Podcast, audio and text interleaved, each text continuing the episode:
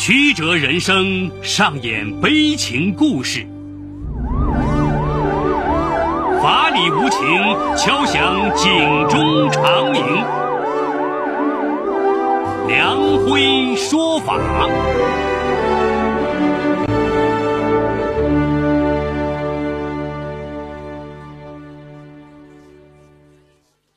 梁辉说法由上海故事广播与现代家庭杂志社联合播出。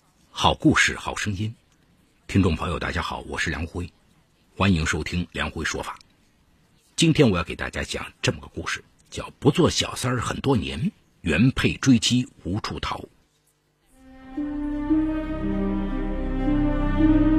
法治故事耐人寻味，梁辉讲述不容错过。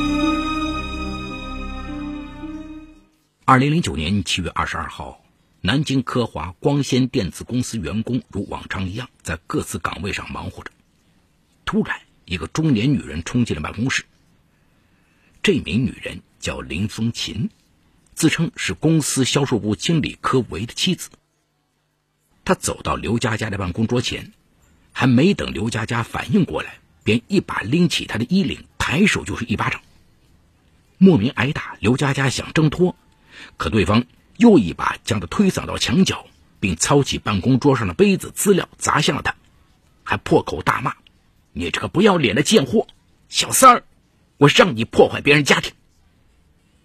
刘佳佳额头顿时被砸出了血，大喊救命。可同事一听他是小三儿，便没有一个人愿伸援手。他顿觉天旋地转，顺着墙角瘫软了下去。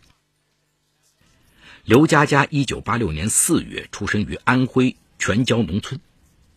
二零零五年，她考上南京的大学。大学四年，性格内向腼腆的她一直没有谈过恋爱。二零零九年春天，她到科华光纤电子公司技术部实习，希望毕业后能留在公司，因此工作格外努力。正因为如此，柯维闯入了她的生活。时年三十一岁的柯维是公司销售部主管。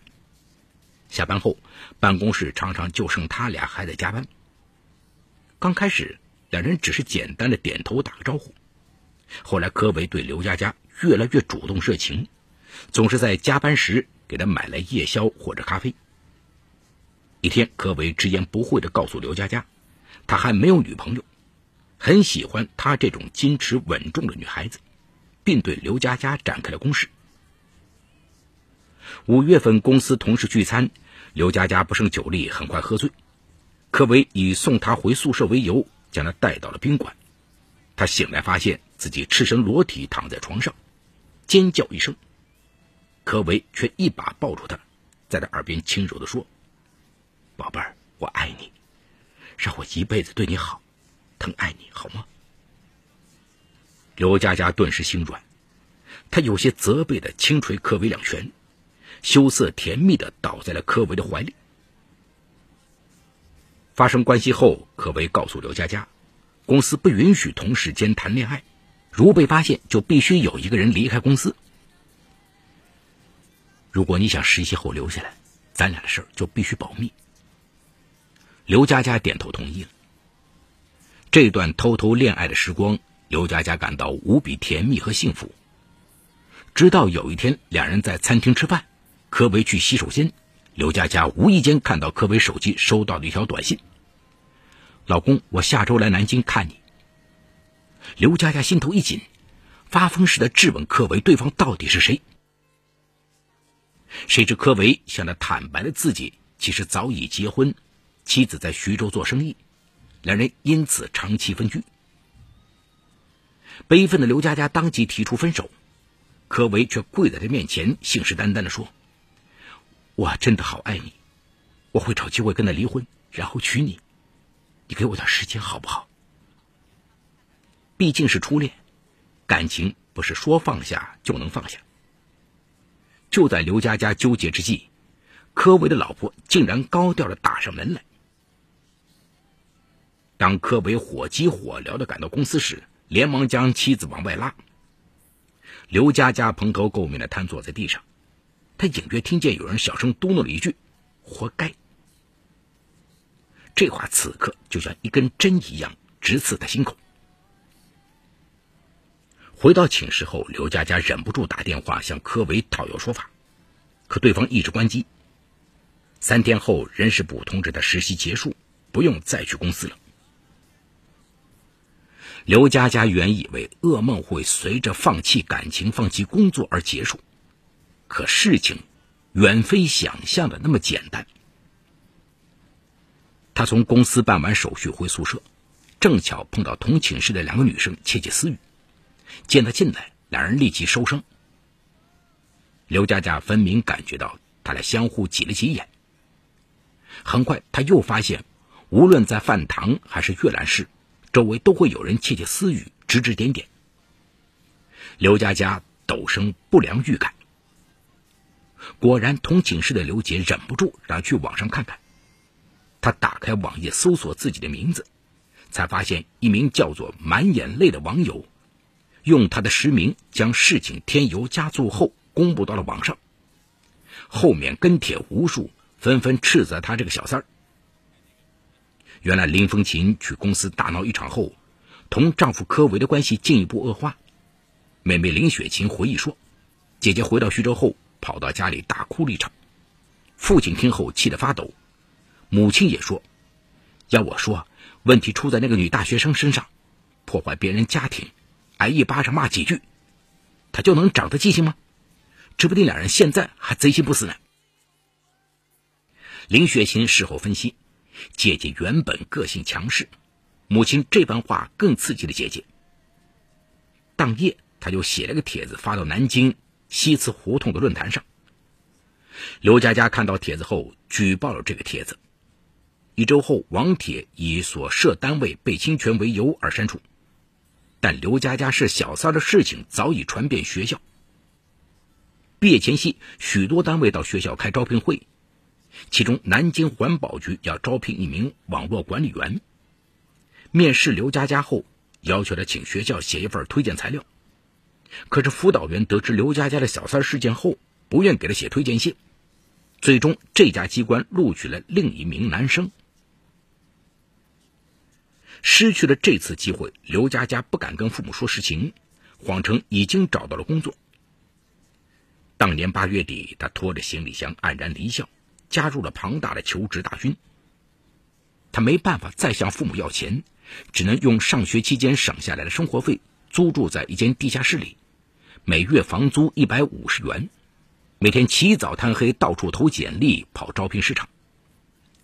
好在他在学校期间的成绩很好，一个月不到就通过应聘进入效益不错的国企。刘佳佳倍加珍惜，上班后的第一天。他在公司门口自拍了一张照片，发到微博上，并给自己打气：“重新出发，你一样能绽放。”但他万万没有想到，林风琴早就通过私家侦探关注了他的微博，随时能看到他发的帖子。据林雪琴回忆，当时姐姐跟姐夫的关系已经进入冷战阶段，可谓连续几个月不回徐州，也不同妻子说话。九月的第一个周末，林风琴挑选了丈夫最爱吃的沛县狗肉到了南京，想缓和夫妻关系。不料柯维不仅毫不领情，还借机到杭州去出差了。热脸贴到冷屁股的他，在回徐州的途中，恰巧看到刘佳佳的微博，他越想越气，歇斯底里的给妹妹打电话说：“刘佳佳当小三儿，换个地方就想漂白身份。”就想轻飘飘过好日子，哼，做梦！咽不下心头怨气的林风琴不断跟妹妹强调，说柯维不肯见他，肯定是和刘佳佳藕断丝连，他要去教训一下刘佳佳，把柯维逼出来。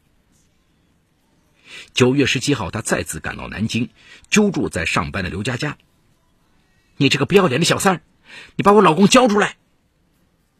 刘佳佳带着哭腔反驳道。我也是受害者，当初根本不知道他是有妇之夫，我们早就没有联系了。林风琴立刻一巴掌扇到他脸上：“你还装委屈，真够不要脸的！”刘佳佳被林风琴的凶恶气势震慑住了，捂着火辣辣的脸，除了哭，再也发不出任何声音。林风琴这么一闹，刘佳佳勾引实习单位主管当小三的传闻迅速在单位炸开了锅。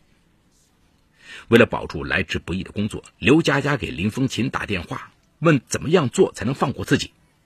林风琴竟然提出写一份再不纠缠别人老公的保证书，抄一份签贴在单位，让大家一起监督。不可能，我从来就没有纠缠过你老公，是他骗了我。刘佳佳的倔强激怒了林风琴。林风琴很快又向刘佳佳的单位寄送了上千字的打印材料，揭发刘佳佳，还雇人到单位楼下拉横幅，散发材料。新单位不堪其扰，试用期未满就委婉辞退了刘佳佳。丢了工作，没了收入，刘佳佳内心承受着巨大的委屈和压力。他想让柯维出面跟林风琴把事情说清楚，可是柯维早就换了电话。拉黑了他的 QQ，他也曾在林风琴拉横幅时拨打幺幺零报警，但是警方出警后，林风琴说这是私人情感纠纷，警察只能教育说服林风琴有事好商量，不要有过激行为。刘佳佳绝望的意识到，她在如今的社会舆论下是孤立无援的，没有人会同情她，不论她到哪个单位，林风琴都像影子一样跟过来。那段时间，为了生存，刘佳佳最终放弃了找份体面工作的想法，以三百元的价格在珠江路的夜市摆了一个摊位，从批发市场进了一些女性饰品和包包，总算有了糊口的收入。刘佳佳的生活被逼到糟糕的不能再糟糕的境地，林风琴才渐渐停止了对她的骚扰，渐渐走出心灵阴霾的刘佳佳误以为噩梦终于结束。这里有情与法的冲突，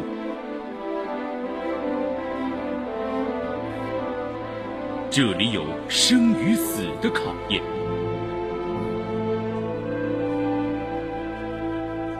这里有爱与恨的交织，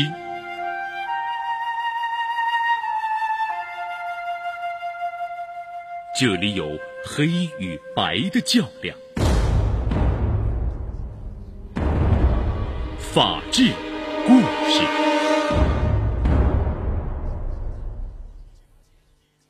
二零一三年初夏，刘佳佳她通过相亲网站认识了在青岛服役的南京籍海军陈勇。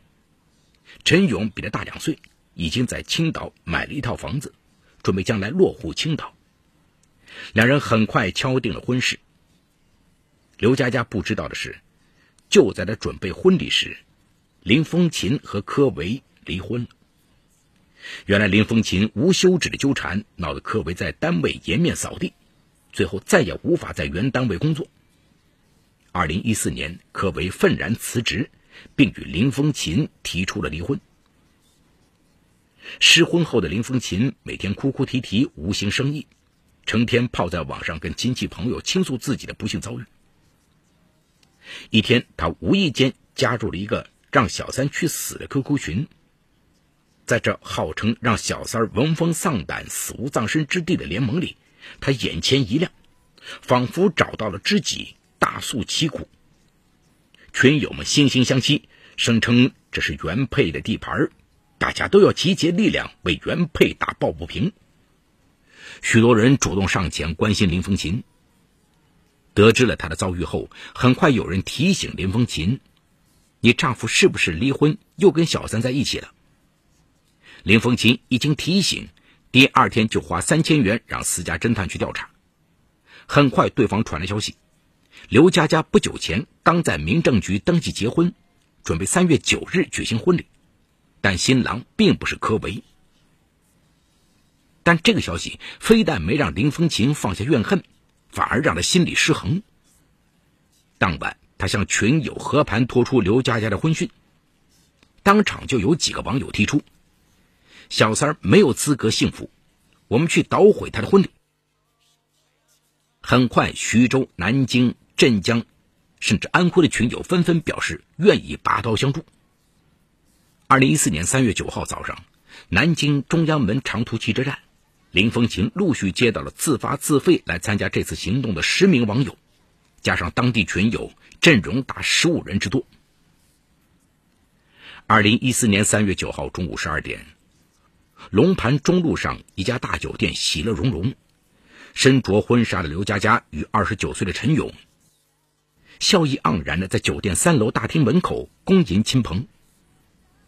突然，十多名黑衣黑裤、黑寡妇式的妇女闯入现场，为首的黑衣女人正是林风琴，她冲到新娘面前，不问青红皂白。劈手就撕新娘的头饰和婚纱，新郎急急出手护持，却被两名蛮汉隔离。另一个黑衣女人也上前来和林凤琴一起，一边用力撕扯刘佳佳的裙子，一边骂道：“你这不要脸的小三儿，破坏了别人的婚姻，现在还想嫁人？我把你扒光，让大家看看你的真面目！”刘佳佳极力反抗，可是根本打不过眼前的两个发疯女人。很快就被扒得衣不遮体，另外几个人则冲向婚礼主席台，扯下大红幕布和金色喜字。这一切来得太快，新郎根本来不及反应，就看见现场一片混乱、尖叫。闹剧中，大家依稀明白，新娘曾勾引别人丈夫做过小三儿。男方参加婚礼的亲友们个个唏嘘摇头。颜面尽失的新郎不顾因婴而泣的新娘，羞愤的拂袖而去。大好婚礼被搅，老实巴交的新娘父母手足无措，暗自抹泪。对林风琴一直逆来顺受的刘佳佳，最怕父母知道自己的不堪往事，更不忍心父母为自己担惊受怕。没想到一忍再忍的结果，换来的竟是如此奇耻大辱。刘佳佳决心要狠狠报复林风琴。第二天，他将父母送上了回老家的汽车，给林风琴发了一条短信，说自己想清楚了，对自己做小三的事情感到非常后悔，想约他出来谈谈，将自己和柯维之间所有的故事都告诉他，并且愿意当面写下保证书，从此彼此两清，各不相欠。林风琴的妹妹回忆说。姐姐收到短信后，脸上露出了久违的笑容，立刻准备开车去南京。但林雪琴担心刘佳佳对姐姐耍手段，可林风琴不屑地跟妹妹说：“她做了这么多年的亏心事，我打她骂她都不敢还过手，还怕她能翻天吗？再说了，我也想搞清楚你姐夫到底是怎么对不起我，花了多少钱养那个不要脸的小三儿，他吃进去的都得给我吐出来。”带着胜利的喜悦，林风琴三月十一号晚上八点在南京水街见面。当晚，刘佳佳在珠江路好又多超市买了一瓶二锅头，一口气喝了半瓶。两人一见面，林风琴就闻到了一股刺鼻的酒味儿，他轻蔑的质问刘佳佳：“你这是换了工作，刚从夜总会下班吗？做女人最重要的就是检点。”刘佳佳气得指着林风琴的鼻子就骂道：“你这个疯女人，我受够了！闭上你的臭嘴！”林风琴第一次看刘佳佳这么气势汹汹，一下子也被激怒了。他立刻跳起来对骂：“你还有脸敢指着我的鼻子说话？你说你花了我老公多少钱？他的一切都是我给的，你给我一分不少的吐出来！”刘佳佳听到这里。带着醉意，笑着答道：“没错，他对我特别好，特别温柔，钱都给我花了。现在你毁了我的婚礼，我马上就打算去跟他结婚。”林风琴一听，疯狂的扑向刘佳佳，扯过她的头发，按在地上挥手就准备打。可是这一次，刘佳佳没有像以往那样懦弱的躲闪。她猛地翻身，将林风琴压在身下，用右臂死死勒住林风琴的颈部。一分钟，两分钟，三分钟，林风琴的身子瘫软如泥，停止了挣扎。刘佳佳气喘吁吁的歇了一会儿，拨通了幺幺零电话。警察赶到时，林风琴已死亡。南京秦淮警方将刘佳佳带走。刘佳佳对犯罪事实供认不讳。考虑到刘佳佳已赔偿被害人家属丧葬费等损失三十万元，而且获得谅解，并有自首情节，二零一五年元旦前，南京中院判处刘佳佳有期徒刑十五年。好，故事说到这儿就告一段落。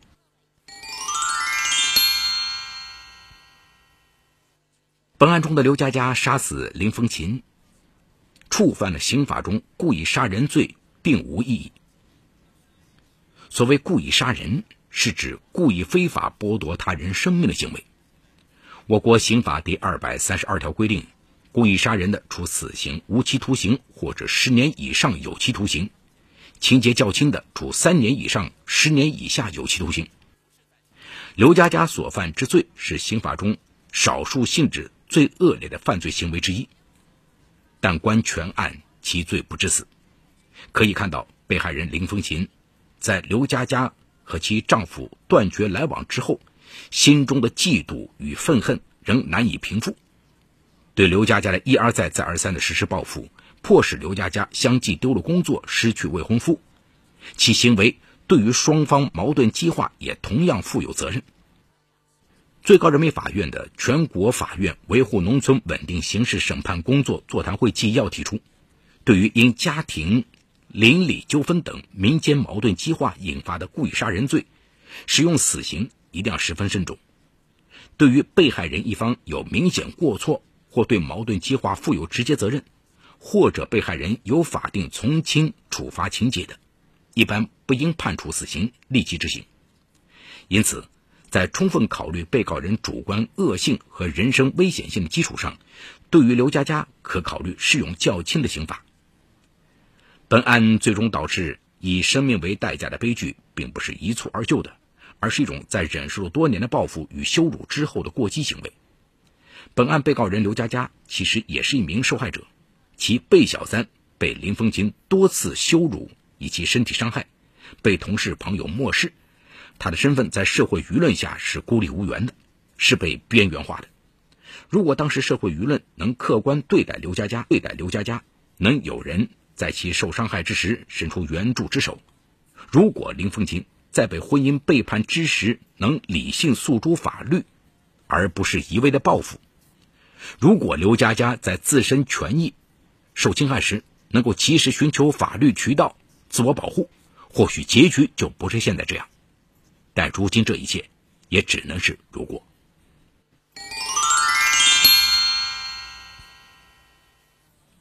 好，感谢宝山区人民检察院为本次节目提供的帮助。本次节目编辑主持梁辉，后期制作王文琪，监制赵杰、张建红。感谢您的收听，我们明天再见。说法解律，民法析理，关注民生百态，记录法治进程。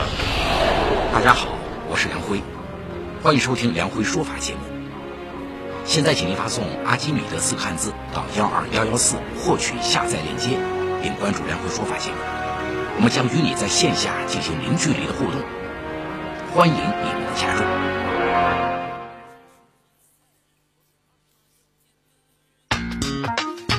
一零七二微故事，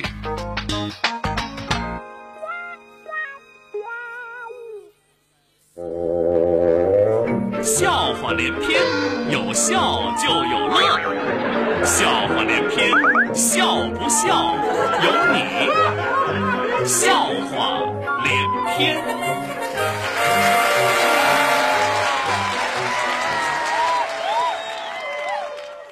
被告人向他的辩护律师许诺说：“如果你有本事可以使我只蹲半年监狱，那么你将得到额外的一千块钱酬金。”最后，被告人如愿以偿。律师一边收钱一边说：“啊，这可真是个棘手的活儿。本来法官想判无罪释放。”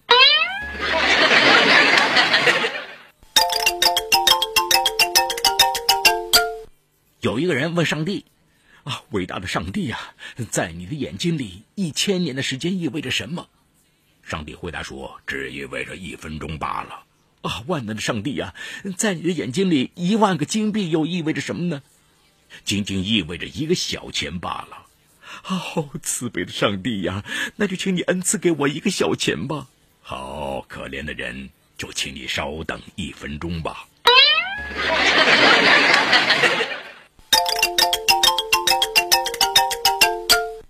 护士对产妇说：“您丈夫打来电话，问是生了儿子还是女儿。”产妇说：“请你问问他，难道还有第三种可能吗？”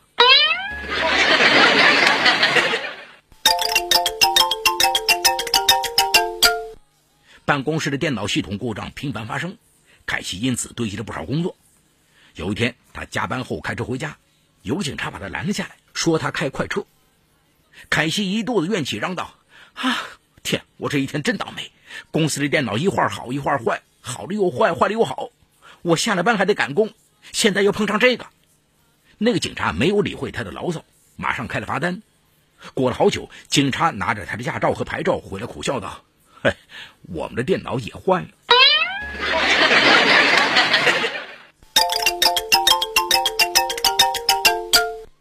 福克森特别喜欢看电视，同学们去找他的时候，十有八九见他坐在电视机前，所以大家都叫的是电视虫。这不，当天文学老师在课堂上宣布：“我建议你们今晚去看月食。”福克森立即问道：“啊，几频道？”